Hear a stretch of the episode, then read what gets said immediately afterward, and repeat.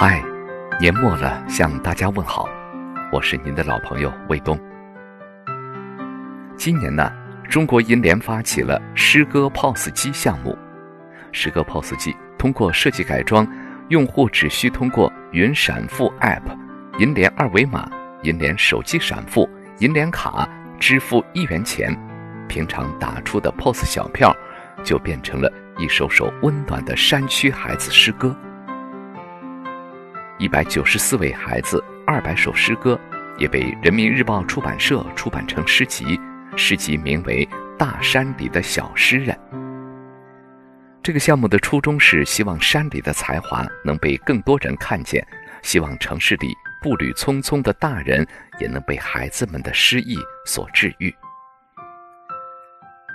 在孩子们的小诗里，他们常常提及无法与自己朝暮相伴的父母。他们有很多心事，他们的铅笔里也灌满了许多故事，想告诉不知离自己有多远的爸爸，也想说给不知新年能否回家的妈妈。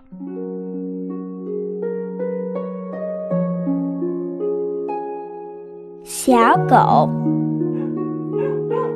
汪汪汪！夏天出生的小狗不知道。一年回家一次的那个人，就是我爸爸。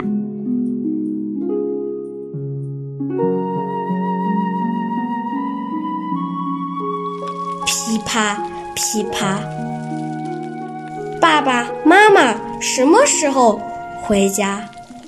噼啪噼啪，只有柴火在回答。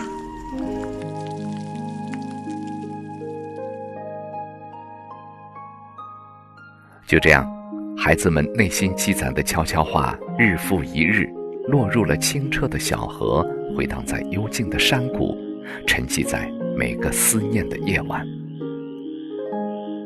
我们与这些孩子所隔山海，但读到他们所写的小诗，那份可望而不可及的想念，总让我们心头一紧。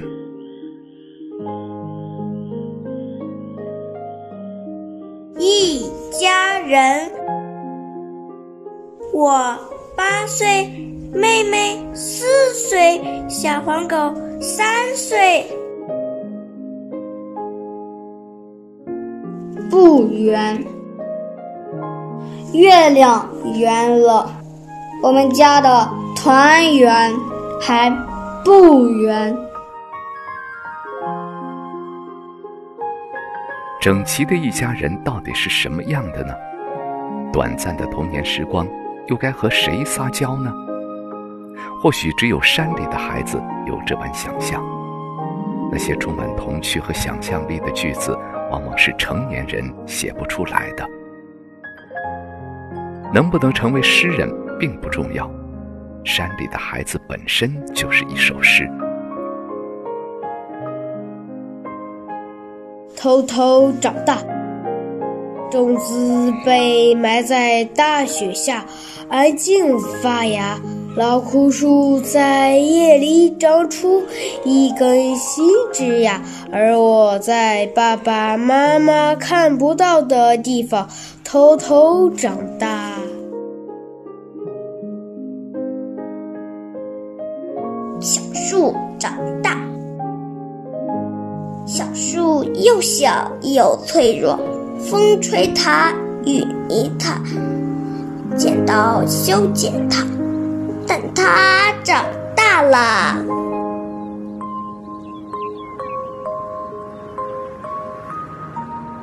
生活里的一切皆可成诗。如果说成长是有节奏、韵律，又有温度和情感的事物。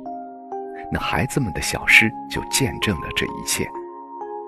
诗里的话本是藏在孩子心底的，就像大山的褶皱里藏着的那些村落。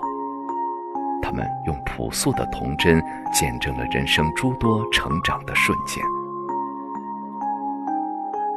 静静细读，便会发现，孩子们写诗的动力其实都源于爱。很多时候，愈是缺失，便会愈加渴望。在这二零一九年的年末，愿孩子们这些细腻的心思、珍贵的小诗，也能住进你心里那片最柔弱的地方，温暖你，并留下深刻的印记。